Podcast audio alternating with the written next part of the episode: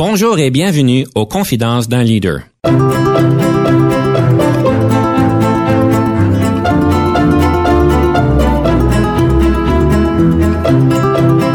Ici Denis Lévesque, coach en leadership. Nous avons donc l'honneur et le privilège de recevoir en studio des leaders qui ont marqué leur communauté afin d'apprendre de leur expérience et de s'inspirer de leur sagesse. Leader, c'est quelqu'un qui est là, qui est là pour coacher, aider une équipe à grandir, à recevoir la rétroaction, être capable d'en prendre, puis être capable d'en donner. C'est pas la personne qui possède le tout, c'est la personne qui va essayer de ramasser le tout pour faire un tout. Bienvenue à Confidence d'un leader. Aujourd'hui, nous allons regarder plusieurs éléments du leadership. On va commencer avec les équipes de vente. On parle souvent des différentes équipes dans les organisations et on parle souvent que les équipes de vente sont spéciales. On va voir s'ils sont vraiment spéciales. On va débattre ceci dans notre question de perspective. On va aussi parler de l'entité de l'équipe face à l'entreprise et euh, je vais faire mon, ma capsule sur le conseil du coach sur le leadership empathique.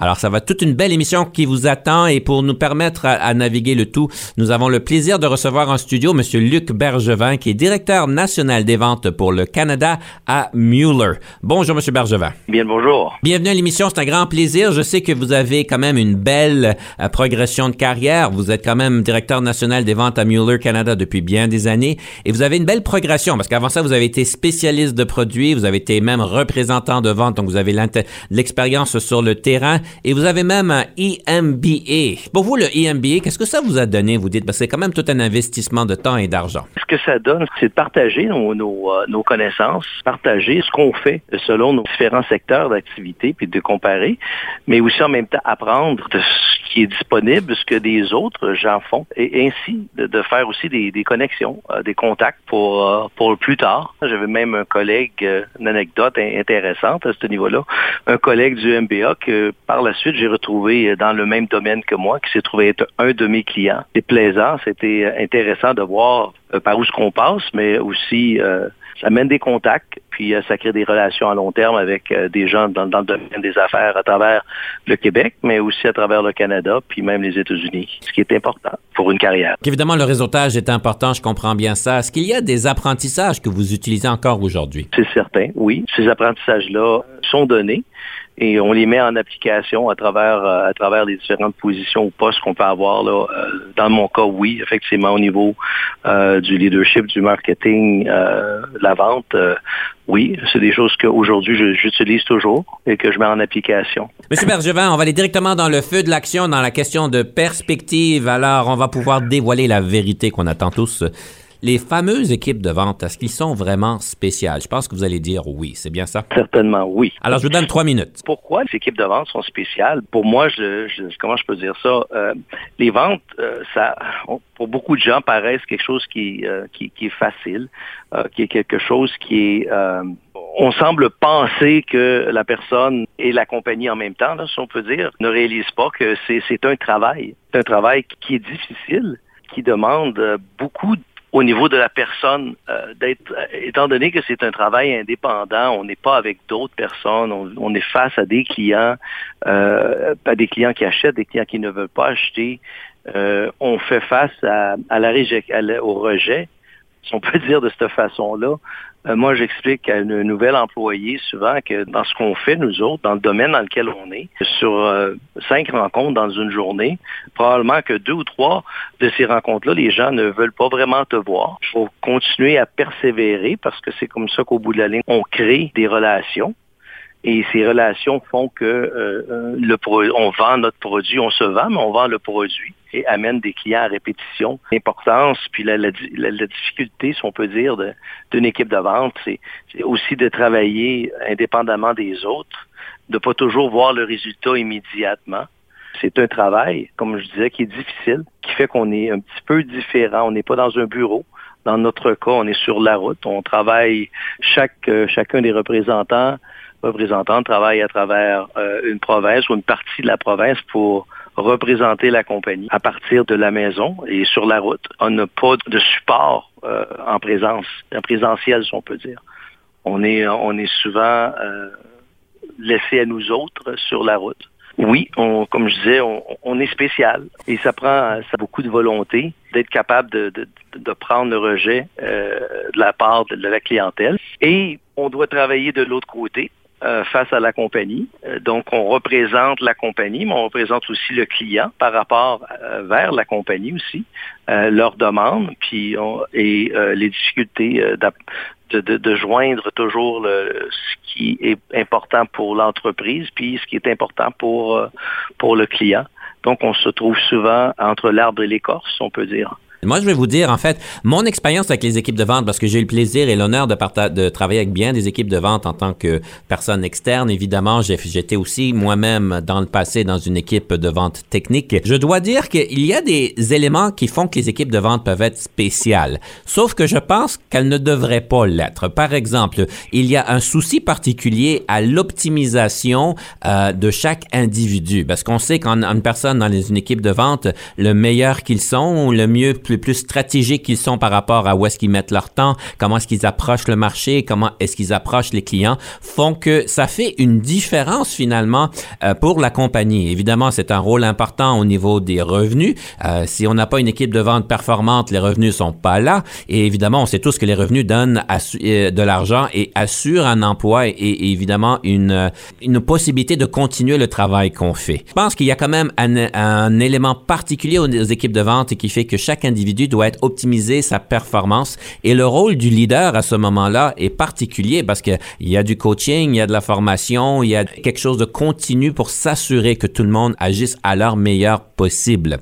Mais j'aimerais pouvoir dire que en fait, cette intensité de vouloir développer chacun des membres et d'avoir une équipe cohésive qui, peut travailler ensemble à l'occasion quand c'est nécessaire, mais qui peuvent travailler en solitaire évidemment, de pouvoir faire ça avec toutes les autres équipes. On devrait tous vouloir optimiser la performance de chacun de nos employés pour leur permettre d'atteindre la meilleure version d'eux-mêmes, leur donner des défis adéquats, le développement adéquat pour être encore meilleur dans ce qu'ils font.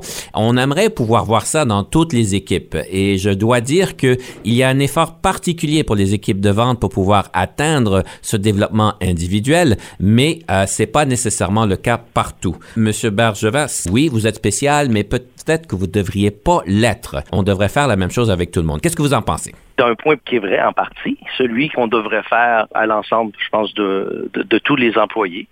Mais d'un autre côté, euh, je, dois, répéter que c'est euh, les ventes qui amènent l'eau au moulin aussi. Et le travail qui est fait par une équipe de vente est dans un environnement qui, qui est différent, si on peut dire, que euh, ce qu'on retrouve euh, à l'intérieur d'une entreprise ou dans les autres divisions, qu'on peut dire, de l'entreprise. C'est un, un défi, je, reprends le terme que vous avez utilisé, c'est un défi d'être capable d'optimiser cette équipe-là, de permettre de toujours de maintenir à long terme les revenus et les ventes de l'entreprise. Si je comprends bien, c'est pas juste d'aller luncher avec nos, euh, nos clients et d'amener des beignes. Malheureusement, non. Il y en a beaucoup qui croient ça. Ben, c'est pour ça que je le mentionne. Oui, on sait que c'est bien au-delà de, ces rencontres qui peuvent être l'air amicales, mais évidemment, il y a toute une stratégie derrière. Monsieur Bergevin, merci bien. On va laisser nos auditeurs euh, décider qui a gagné le débat. J'aimerais vous inviter à ce point-ci de nous présenter la première pièce musicale. Quelle est cette pièce musicale? Que vous nous présentez? La première pièce musicale est The Father and Son de Cat Stevens. Et pourquoi vous l'avez choisi? C'est la relation père-enfant, père avec son fils. Je suis chanceux, j'ai j'ai un fils. Comment je peux dire ça? La, relation comme telle qu'on veut que notre enfant soit un petit peu comme nous, mais en même temps, l'enfant veut prendre sa propre direction. On écoute Cat Stevens, on prend une pause. Soyez des nôtres lorsqu'on revient. On va parler des moments marquants de M. Bergevin.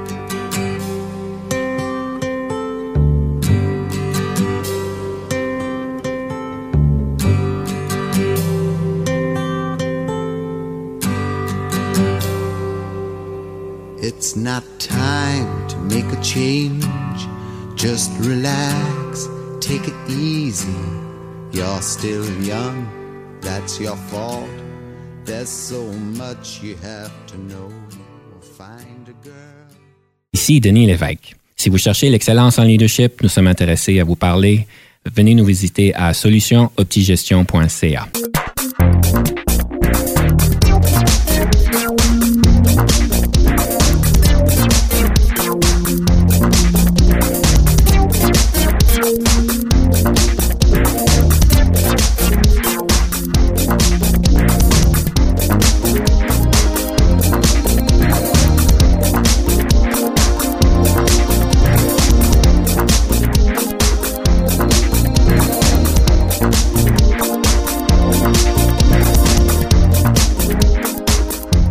de retour à Confidence d'un leader avec M. Luc Bergevin, qui est directeur national des ventes pour le Canada à Mueller. M. Bergevin, c'est un segment qui me tient bien à cœur parce que souvent on apprend des belles choses et en fait très personnelles de nos, euh, de nos invités à comprendre c'est quoi les moments marquants de votre développement en leadership. Alors, je vous invite de nous partager peut-être les trois moments les plus marquants. On sait qu'il y en a souvent plus, mais au moins les trois les plus marquants de votre développement. Mon premier a été euh, mon, je peux dire le un de mes premiers patrons, lorsque j'ai commencé dans le domaine dans lequel je suis aujourd'hui, qui, qui m'a un petit peu pris sous son aile, bypassant, si on peut dire, excusez le, le, le franglish, mais en, un de côté, il, me sortait un petit peu de ce que je faisais pour me demander de d'aider à quelque chose d'autre. Et euh, il réussit à me motiver et, et, me, et, et, me permettre de me démarquer dans la compagnie, ce qui m'a donné justement ma plateforme, si on peut dire, pour moi, être capable de, de, euh, de, me, de, de, de, partir de mes propres ailes ou de voler mes propres ailes après ça. C'est euh, la, personne, le, comment je peux dire ça, c'est l'importance et, l'implication à m'aider justement à grandir, puis à, à, à me donner peut-être les outils à ce niveau-là. C'était la première personne qui m'a vraiment aidé à ce niveau-là. Votre deuxième et troisième seraient lesquels? La deuxième était, si on peut dire, mon deuxième patron qui euh, démontrait un petit peu de penser à, de, de, façon différente, outside the box, comme on dit en, en anglais, qui m'a permis justement d'essayer des choses nouvelles pour essayer de changer les résultats finalement. Encore une fois, m'a permis, euh, moi aussi, de, de, de, de me développer à ce niveau-là, de me donner un, un petit peu plus de, de confiance en moi de me permettre de réaliser des beaux mandats. Ça, c'était votre deuxième moment marquant. Je présume le troisième, c'était votre troisième oui, patron? C'est en plein ça. qui, euh, qui ça a été mon patron, mon troisième patron, qui, euh, qui lui, était pas mon patron au début, était le patron de mon patron, si on peut dire, mais euh, a vu en moi les qualités nécessaires à, à gérer une équipe de vente pan-canadienne, qui m'a donné le, le support mais euh, surtout qui m'a donné la corde pour que je puisse faire ce que j'ai à faire, de croire en moi, même de me défendre par rapport à la direction en disant la personne, Luc, est capable de faire ça. Puis j'ai euh, toute la confiance en lui pour et je sais que ça va réussir. Puis qui, qui m'a qui a permis justement à ce que je réussisse dans, dans, dans ce que je fais aujourd'hui. Euh, donc euh, pour pas le nommer Mike Williams, qui a pris sa retraite par, par la suite, mais il a été un très beau support à ce niveau-là. On sait qu'en tant que patron, on peut faire un impact dans la vie de nos employés, euh, mais vous en donnez vraiment un attrait, vous donnez vraiment euh, un, une belle exploration de ce que ça peut vraiment donner, parce que vos trois patrons vous ont donné quelque chose de différent, qui vous ont beaucoup euh, développé. Euh, J'aimerais peut-être aller voir le deuxième patron quand ils vous ont demandé de faire des choses euh, différemment. C'est certain que, je pense, c'est quoi, c'est Einstein qui disait qu'on attendre un différent résultat en faisant la même chose, c'est ça qui est quoi, la folie ou euh, l'insanité ou quelque chose comme ça? La définition d'insanité, oui, c'est de faire la même chose en espérant des résultats différents. Alors, pour sortir de l'insanité, si on peut dire si c'est un mot en français, je sais même pas si c'est un mot en français, mais pour ça, pour dire comment est-ce qu'il a réussi à vous convaincre, parce que en tant qu'être humain, je présume que vous êtes comme tout le restant de la population, euh, on se retrouve confortable dans ce qu'on fait, on sait qu'A plus B égale C, pourquoi faire différent. Comment est-ce qu'il a réussi à, vous motiver d'essayer quelque chose de différent? En me donnant un défi qui était très difficile à atteindre, mais en même temps, en me donnant tout simplement, me donnant une carte blanche, on peut dire, toujours avec un suivi toujours de, sa part, mais en me donnant une carte blanche pour essayer de, de, de, développer un marché dans lequel notre compagnie n'était pas présente du tout. Euh, au Canada et aux États-Unis. Donc, euh, c'est euh, me guider à travers justement, euh, m'aider et m'a guidé à travers les différentes personnes avec qui je devais euh, gérer et de, de, de, de, travailler de façon différente, tout dépendant où ce qu'on était et avec qui on était. Donc, euh, c'est les outils euh, qui, que lui m'a donné. Et un petit peu plus calme que moi à ce niveau-là, donc euh, m'a inculqué un petit peu de, de, prendre ça, un, je dirais pas agressif, là, mais moins moins à cœur et, de vouloir aller trop vite. Des fois, c'est de, de, souvent de quand on est dans la forêt, on voit juste, on voit pas les arbres devant nous. Donc, de prendre des fois du recul à ce niveau-là pour être capable de voir ce qu'il y a devant nous. Juste pour nous éclaircir, pour ceux qui ne savent pas, vous parlez tellement qu'il y a des bons patrons à Mueller, mais pourriez-vous nous expliquer c'est qui Mueller, qu'est-ce, que vous faites? Mueller, on est un manufacturier de produits d'infrastructure. Donc, euh, Mueller fabrique des produits qui amènent l'eau à la maison.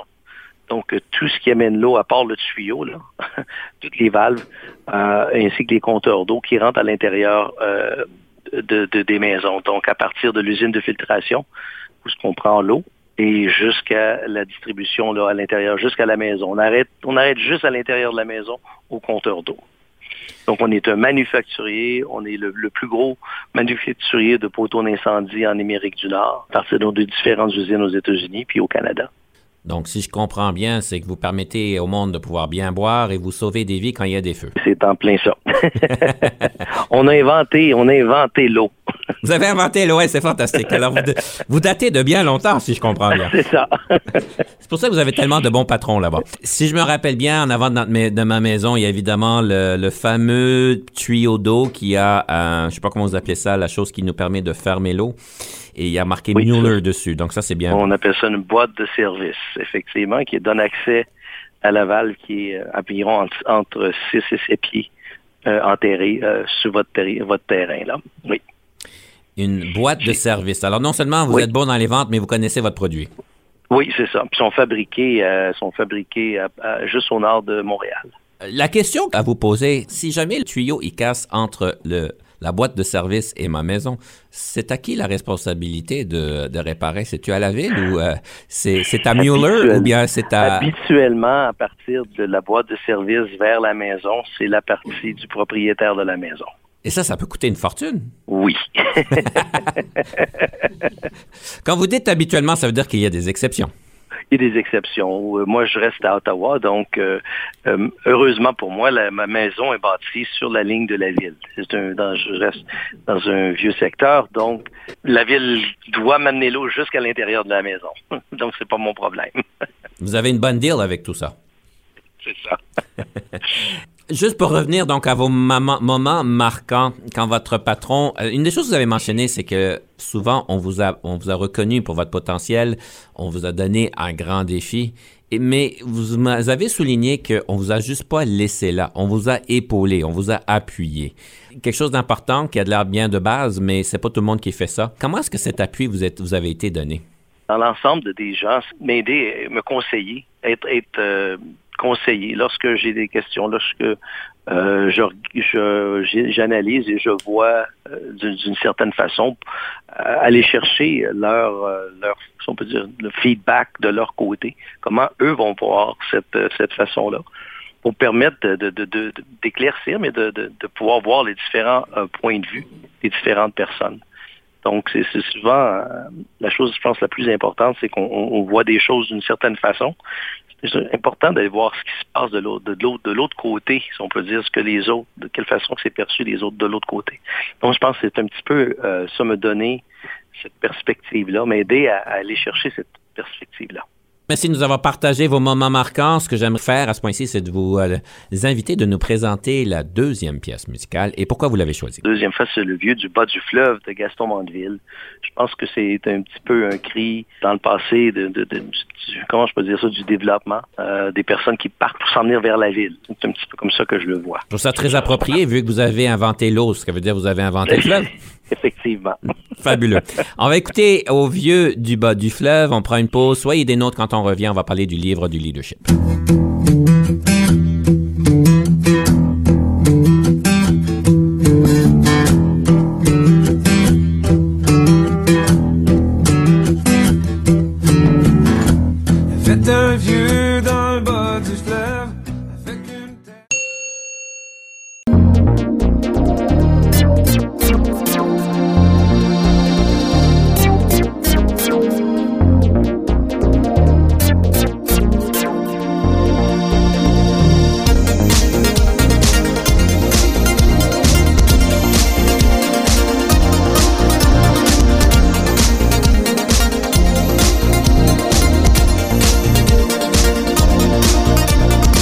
De retour à Confidence d'un leader et nous avons évidemment le plaisir d'être en studio avec M. Luc Bergevin, qui est directeur national des ventes pour le Canada à Mueller. M. Bergevin, livre sur le leadership, c'est quoi que vous nous proposez? Ben, moi, je pense c'est la biographie, je pense, de, Nelson Mandela. Pour moi, euh, cette personne-là, en, grandissant, euh, quand j'étais plus jeune, puis au fur et à mesure que et, de voir les changements qui se sont faits à travers le monde, dans le monde, mais surtout en, Afrique. Qu'est-ce que vous en avez retiré d'une manière particulière qui vous, qui vous inspire encore aujourd'hui? Ben, je pense que c'est de, de, de, jamais lâcher prise, hmm. de, toujours pousser et de continuer. Et de pas nécessairement de façon destructive, mais de façon à, à grandir et à bâtir. Je sais que M. Nelson Mandela est vraiment une grande inspiration pour nous tous, donc euh, fabuleux d'avoir lu la biographie. M. Bergevin, on parle des équipes de vente, on a parlé tantôt des équipes de vente. Euh, il semblerait qu'évidemment que l'équipe est ce qui est le plus important pour une organisation. Je vous invite d'explorer ça un petit peu, de, déballer ça. L'importance de l'équipe est primordiale hein, pour euh, une entreprise, une entreprise, une équipe de vente. Une entreprise comme la nôtre, puis je suis chanceux, je dois dire que probablement dans le domaine dans lequel nous sommes, euh, j'ai vraiment l'équipe la plus performante. C'est la plus et, la raison, c'est les différentes personnes, les différents backgrounds de cette équipe-là. Et euh, son importance, bon an, mal an, avec euh, il y a plein, plein de choses qui se, se passent, peu importe au, niveau de la condition économique, des développements et ces choses-là. c'est d'abord une équipe qui est, si on peut dire, résiliente, qui est capable de se retrousser les manches année après année pour euh, arriver à, donner des, des, résultats euh, euh, très positifs pour l'entreprise et de permettre à l'entreprise, en faisant ça, permettre à l'entreprise de, grandir, de grossir, d'être plus présente et de prendre de plus en plus de parts de marché. C'est quand même le, mandat premier qu'une entreprise peut avoir. Et elle le fait à travers une équipe, une équipe de vente. Et pour moi, c'est l'importance est, là. Et l'importance aussi d'une équipe de vente, euh, pour moi, j'ai toujours euh, j'ai toujours pensé, puis je pense encore aujourd'hui, que bâtir des relations euh, pour une équipe de vente est ce qui permet à une entreprise de pas nécessairement de vendre, mais de vendre et de continuer de vendre et de continuer de grossir et de prendre de l'expansion. Euh, c'est ces relations-là euh, qui sont bâties entre les leaders, mais qui est bâtie aussi entre notre, notre, la force de vente elle-même et ses propres clients et les différents intervenants euh, dans le domaine. Je ne sais pas si ça répond à la question. Là. Je comprends l'importance, mais là, la question, c'est comment est-ce que vous faites pour mousser cette, cette équipe de vente, la cohésion, la force de l'équipe? est-ce que vous avez une baguette magique, des standards? Comment est-ce que vous faites pour s'assurer que c'est vraiment son meilleur? Il pas de baguette magique. Il n'y en a pas une. Confirmer. Il n'y en a pas une baguette magique. Magique. Mais ce qui, ce qui, la chose qui, je pense, qui, fonctionne pour tout le monde, c'est de, de, de, donner le support à, à l'équipe, euh, à chaque personne, et d'adapter euh, notre, notre leadership par rapport à ces différentes personnes-là. Euh, pas tout le monde travaille de la même façon. Il faut être capable de s'adapter à ces gens-là, puis être capable d'aller rechercher euh, le plus possible pour les aider et leur permettre de faire euh, leur, euh, leur travail.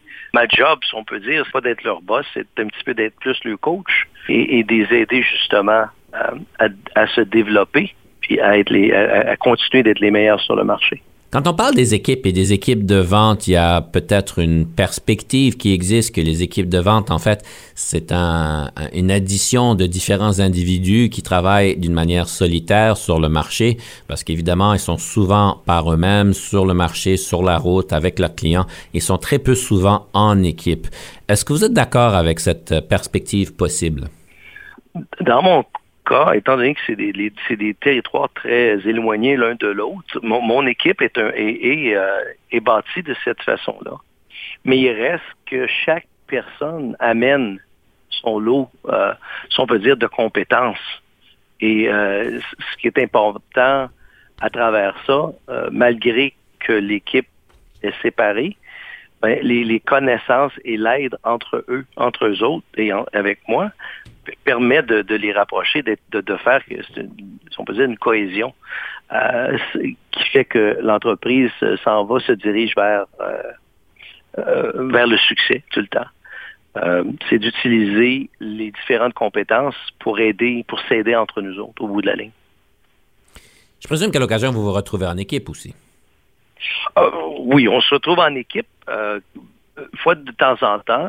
Euh, surtout souvent quand il y a des, euh, si on peut dire, sur un territoire comme l'Ontario, il y a un congrès annuel. Donc, les trois représentants qui vivent dans les différentes régions, bon, vont se rencontrer à ce moment-là, c'est certain à, ce moment-là. Euh, et on, travaille tous ensemble pour essayer de faire la promotion de, l'entreprise. On ne travaille pas l'un contre l'autre, on a chacun nos clients qui ne compétitionnent pas entre eux autres. Monsieur Bergevin, vous avez mentionné tantôt qu'il est important pour le leader de s'adapter donc aux besoins de la personne. Il n'y a pas cette perception qu'il y a aussi l'employé qui doit s'adapter aux besoins et au style de son patron? oui, je pense que c'est toujours, ça va des deux côtés. Il y a toujours, on ne possède pas justement le, le, la, connaissance juste d'un côté. Je pense que ça vient des deux. Puis on apprend euh, des deux côtés aussi. Là. À un moment donné, un de mes, un de mes clients m'avait partagé qu'il avait un guide d'utilisateur sur comment travailler avec lui. J'ai trouvé ça brillant parce qu'il y avait trois pages pour dire à ses employés, si tu veux avoir quelque chose avec moi, considère les points suivants. Alors, est-ce que vous avez un guide d'utilisateur, vous aussi, sur comment travailler avec Oui. oui, j'ai, j'ai, euh, je fais, j'en fais mention à toutes, euh, à toutes les fois qu'on a notre rencontre, euh, à toutes les semaines par par par, par vidéo là. Mais c'est, c'est, voici ce que j'ai de besoin. Lorsque vous demandez des choses, je veux que vous arriviez avec un dossier complet. Je ne veux pas arriver avec un dossier incomplet parce que ça ne nous permet pas d'avancer. Ça nous permet tout simplement d'avoir à revenir sur le, dossier euh, plus tard. Donc, j'ai effectivement euh, une façon euh, de, travailler à ce niveau-là que mon équipe commence à bien connaître. faut arriver préparé. Oui. Monsieur Bergevin, je vais donc tourner la page et on va passer à la rafale. Question de vous, entre guillemets, bombardée de questions. Est-ce que vous êtes prêt? J'espère, oui. Le lieu visité préféré? Rome. Le leadership au féminin, est-ce que cela existe? Oui. Votre moment le plus difficile en leadership? Mise à pied de quelqu'un. Le yoga au travail, est-ce approprié? Pas certain. Votre passe-temps préféré? La famille. En tant que leader, qu'est-ce qui vous frustre au travail? L'incompétence de certaines personnes. Votre meilleure question d'embauche que vous posez aux candidats? Oh, celle-là est bonne. Euh, la meilleure question d'embauche, c'est euh, combien d'heures que tu penses que tu as travaillé quand tu travailles en représentation? Votre meilleur conseil en gestion de carrière? Pas avoir peur d'avancer, de, prendre des décisions qui vous permettent d'avancer. Comment rechargez-vous la batterie? La famille. Avez-vous toujours voulu devenir un leader ou est-ce un parcours de circonstances? Oui, je pense que j'ai toujours voulu devenir en partie leader, là. Oui. La meilleure formation en leadership que vous avez jamais eue? Avec Denis. Je dirais pas son nom de famille. Quelle marque de voiture conduisez-vous? Ma voiture de compagnie est un Ford, mais la voiture de ma femme est un Volt. Que pensez-vous du partage des tâches domestiques? On devrait partager, oui. Votre application favorite sur votre euh, téléphone intelligent? Outlook. Comment est-ce que vous vous changez les idées? Dites-moi pas la famille encore. La musique. La différence entre le leadership et la gestion? La gestion, on va dire comment le faire. Le leadership, c'est comment qu'on arrive à le faire ensemble. Qu'aimez-vous préparer à manger le plus et le plus souvent? La paille aux fruits de mer. Gaucher ou droitier? Droitier. Votre film préféré? The Matrix. Vos forces? Résilience, si on peut dire. Vos faiblesses? Un tempérament un petit peu chaud des fois. Vous aimez voyager comment? À pied, en voiture, en avion, par train, en vélo ou autre? Un mix de tout, finalement. À quel personnage ou personnalité vous associez-vous? Martin Matt, Mao Tse-tung, Claude Léveillé? C'est une belle Le premier? Martin Matt, parfait. vous réveillez-vous par le iPhone réveil matin ou est-ce que c'est les enfants qui vous réveillent? L'alarme de mon fils. Fabuleux, M. Bergevin. On prend une pause, on revient avec le conseil du coach.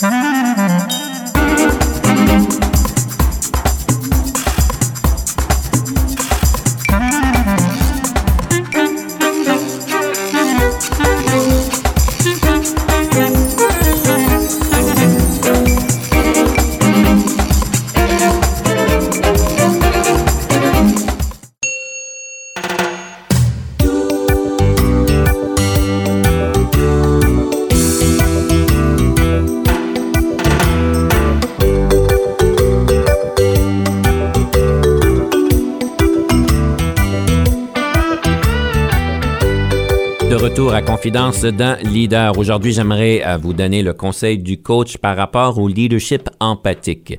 On en parle de plus en plus, l'importance pour un leader d'être empathique, de pouvoir démontrer de l'empathie à nos employés. C'est certain que c'est à point parce qu'on va, on, va s'entendre. Les deux dernières années avec la pandémie, on va pouvoir probablement la qualifier d'enfer pour la plupart du monde. Ça a été difficile, on a eu plusieurs défis. Certaines personnes ont perdu des membres de leur famille à cette situation. La santé mentale, on sait encore aujourd'hui que c'est très fragile et tout ça pour dire que c'est pas des plus facile. Donc, le leadership empathique, qu'est-ce que ça veut vraiment dire?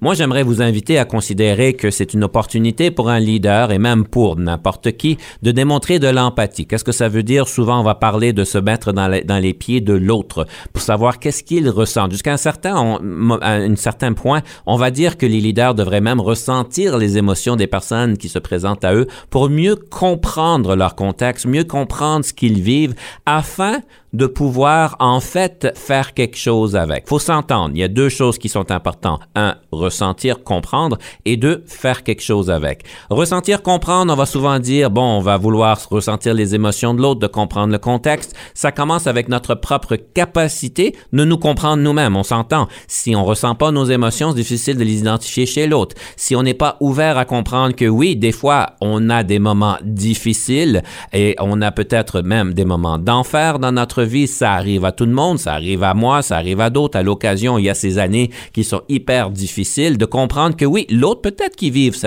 moment difficile aussi.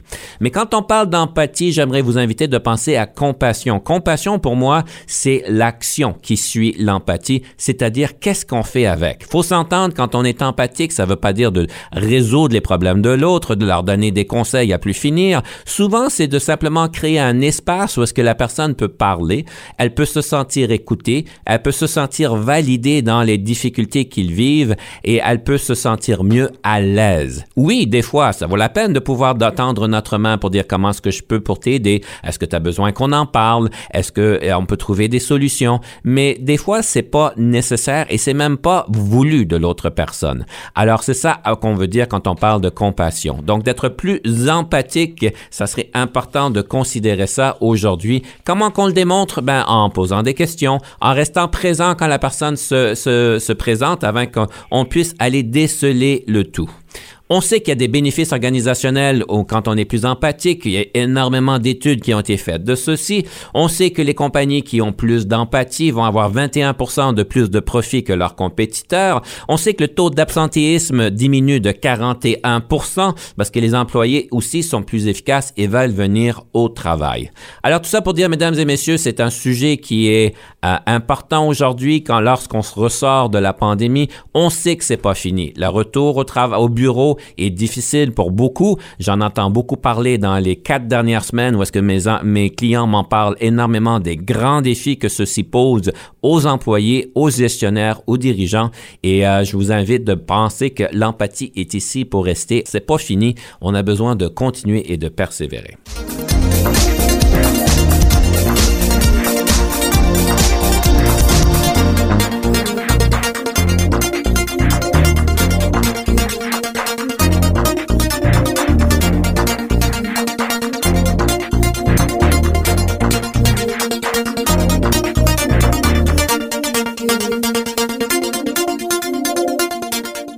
Monsieur Bergevin, qu'est-ce que vous en pensez? Ton commentaire est, de pointe, si on peut dire, avec le on retourne en, présentiel, on rencontre des gens. Je pense que effectivement, c'est très important. Euh, de, prendre, de, prendre un, petit bout de temps et de, réaliser ce qu'on vient avec ce, à quoi on vient de passer à travers et de s'ajuster. C'est pas tout le monde qui l'ont passé de la même façon. De, effectivement, de prendre conscience de ça. Puis, oui, de compassion. Je suis euh, en accord avec ça. Monsieur Bergevin, j'aimerais ça pouvoir un peu regarder la rétroaction qu'on m'a donnée à votre égard. Comme vous savez, dans mes préparations, je demande à des personnes de mhm. me poser des questions, des rétroactions. J'ai le plaisir de dire, Monsieur Bergevin, qu'on a, euh, on a comparé votre leadership à Sherman Potter et à Richard Branson. Je trouve que c'est quand même bien important. Euh, on vous a élevé dans les podiums. Pourquoi qu'on vous a comparé à, à ces personnes-là? On s'entend, Sherman Potter, c'est dans l'émission MASH. je, comprendre, voir, c'est que c'est des personnes qui, qui, qui sont là de l'avant, qui sont présentes, puis qui font face à la musique et qui prennent des décisions qui sont pas toujours faciles, mais qui, qui doivent être faites et travaillent avec travaillent et essaient de motiver, je pense, une équipe malgré les différents euh, les, les, difficultés qu'on peut qu'on peut y retrouver là, dans un euh, dans, le, dans les marchés dans lesquels on est. Là. Je pense que c'est peut-être ça la raison à l'arrière de ça. Ben, pour Sherman Potter, je peux vous dire qu'on me dit que vous êtes. En anglais, on a dit was straight-laced but friendly and a good leader. Je veux dire que quelqu'un qui est direct, mais qui est quand même bien gentil et qui est un bon leader. On demande toujours, ce serait quoi un livre sur le leadership que nos, nos invités pourraient écrire? En fait, on vous en attribue deux. Le premier, c'est de rester dans notre ligne et comment gérer tout en, en ne frustrant pas tout le monde. En anglais, ça se dit mieux, là, mais staying in my lane, how to manage while trying not to upset, upset anyone. Et le deuxième livre, il semblerait que vous avez deux livres à votre compte, Decisive Action Under Fire. Qu'est-ce que vous allez pouvoir écrire à ces sujets-là? Je pense que le premier, on fait affaire avec, euh, bon, on a tous des patrons et on, a des lignes directrices qui nous sont données, puis il faut travailler en fonction de ces lignes directrices-là. Euh, malheureusement, ces, lignes-là ne ça fait pas toujours le bonheur de tout le monde, mais il faut réussir quand même à ça à travers. Mais au bout de la ligne, on est quand même tous des humains et euh, on c'est un travail qu'on a à faire je pense que, les gens le voient. Euh, le deuxième, je pense, Under Fire. Euh, notre entreprise passe a passé à travers beaucoup de, dans les dernières années, a passé à travers beaucoup de choses euh, qui sont pas toujours faciles et on, on nous en demande beaucoup. Et ben, on réussit quand même à se tenir debout jour après jour, puis à continuer à travailler fort, puis on réussit à avoir les résultats malgré euh, toutes les, les, les euh, on peut dire toutes les, euh, les, les, les, boss qu'on retrouve dans la rue qui nous qui, essaient de nous faire dévier d'un bord puis de l'autre, mais on essaie de on est capable de s'enligner puis de réussir. Je pense que c'est un petit peu ça que ça veut dire. Une belle question, une belle colle qu'on vous pose. Si vous aviez à changer une décision que vous avez faite en tant que gestionnaire national des ventes depuis que vous avez pris ce mandat-là, quelle serait-il? Quelle serait cette décision que vous feriez différemment? je suis pas certain que je, prendrais des décisions différentes. Parce que ce qui m'a amené où ce que je suis aujourd'hui, c'est ces décisions-là. Changer cette décision-là ferait que je serais peut-être pas aujourd'hui où ce que je suis ou ce que ce que j'ai fait. Donc, moi, j'ai de la misère à dire que je changerais. S'il y a des choses que j'aurais fait faire mieux ou de façon un peu différente, peut-être. Mais ce qui m'a amené où ce que je suis aujourd'hui, c'est ces décisions-là quand même. Donc, euh, je n'ai pas de regret à ce niveau-là. Ah, d'accord. Aucun regret. C'est toujours une bonne chose, ça. J'essaye. pas toujours évident, mais c'est une bonne chose. On, me partage que vous êtes quand même quelqu'un qui recherche de la rétroaction. Je sais qu'il y a bien des leaders qui ne la recherchent pas, qui ne la demandent pas. Pour vous, comment est-ce que vous êtes à l'aise? Qu'est-ce qui vous a mis à l'aise de rechercher cette rétroaction? Puis, je peux présumer que des fois, on a des surprises qui reviennent. Ben, premièrement, on, connaît, on connaît pas tout. On nous a mis dans une position pour essayer de faire avancer la compagnie et, de réussir à, performer. Euh, la seule façon qu'on peut réussir à performer, c'est pas moi qui performe, c'est mon équipe. Au bout de la ligne, c'est mon équipe qui performe si je n'écoute pas ce que les autres me donnent comme rétroaction. Si je me fie pas à leur rétroaction, ben je pense que j'ai des, chances que je vais passer à côté de la, à côté de la note. Donc, c'est important d'aller chercher le feedback justement de, ces gens-là pour permettre de, mieux avancer, puis d'être certain qu'on s'enligne de la bonne façon, puis avoir des idées différentes, c'est pas mauvais là. Ça permet justement de, de nous développer. Je trouve ça bien parce qu'on parle de l'importance de développer chacun des employés dans une équipe de vente, mais aussi le gestionnaire. Monsieur Bergevin, mon réalisateur, quand il s'implique, c'est toujours euh, significatif et il me demande de poser la question. Dans le monde privé, donc des affaires, est-ce qu'un leader veut dire rentabilité avant tout? Je vous laisse réagir. Non, dans le privé, non, je, pense que dans le privé, il y, a une, partie qui est la rentabilité. C'est on, a, on a un mandat à, aller chercher, à réussir, à vendre dans, le privé, on, notre, mandat, c'est de vendre des produits, c'est de vendre des services. Donc, euh, c'est la, raison d'être euh, de, notre job, si on peut dire. Mais je pense que c'est la même chose que dans bien d'autres domaines de leadership c'est, de, travailler en équipe, de créer un environnement où chacun va être capable de se développer et va amener à l'entreprise. Au bout de la ligne, si on le fait bien, ben, les résultats financiers vont suivre. C'est un petit peu comme ça que je le vois.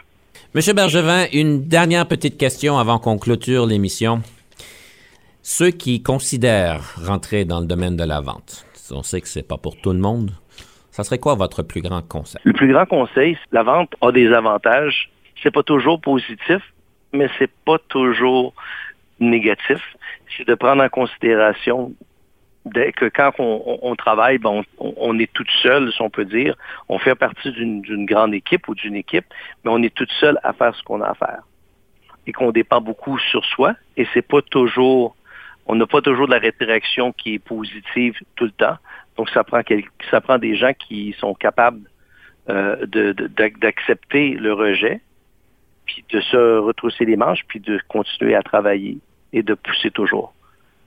Mais euh, euh, les, quand on atteint ces résultats-là, ben, euh, malgré les rejets, ben, on, se sent apprécié on, quand on réussit à faire ce qu'on a à faire. Votre plus grand bonheur dans le domaine de la vente? Quand mon équipe est tous ensemble et après les meetings, sont capables de... Ils ont du fun ensemble et de s'amuser et de, de, de, se créer des relations entre euh, des une relation euh, d'amitié malgré le travail qui doit être fait a réussi quand même à, s'amuser dans leur travail. Malgré tous les tout le négatif et tout le positif au bout de la ligne c'est qu'ils s'amusent bien qui ont euh, qui s'amusent à faire le travail Monsieur Bergevin, je vous remercie beaucoup pour votre temps et de nous avoir partagé votre optique sur le leadership. Je vous invite de clôturer avec deux choses, une citation sur le leadership et ensuite on va parler d'une troisième pièce musicale. Quel serait le, choix de votre citation? J'ai de la misère avec des citations dans mon cas, moi, là. Mais je pense qu'au niveau du leadership, c'est euh, un leader, c'est quelqu'un qui c'est quelqu'un qui est là, qui est là pour coacher, aider une équipe à grandir, à recevoir, si on peut dire, euh, la rétroaction, être capable d'en prendre, puis être capable d'en donner. C'est pas la personne qui possède le tout, c'est la personne, c'est la personne qui va essayer de ramasser le tout pour faire un tout. Je vous invite de nous partager la troisième pièce musicale. C'est quoi cette pièce musicale? C'est aux portes du matin de Richard Séguin. C'est l'espoir, le renouveau. On se lève, la journée recommence. Et quand elle recommence, ben c'est on, a ce, on a ce choix-là de, recommencer, justement. Ça donne l'espoir pour le renouveau. Très belle sélection. Merci bien pour ce beau cadeau. Alors, je vous laisse avec ça. Monsieur Bergevin, un grand merci pour votre temps. Chers auditeurs, on vous laisse sur cette belle pièce musicale. Et évidemment, on se dit au revoir et à la prochaine. Pour me sortir du chemin qui me conduit dans la poussière, me retient et me fait taire le long des saisons sans lumière.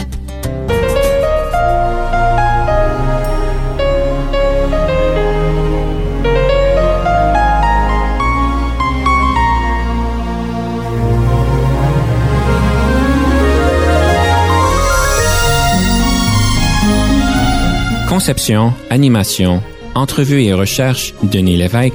Montage et réalisation, Jean-Paul Moreau. Confidence d'un leader est une production et une présentation d'Unique FM 94,5.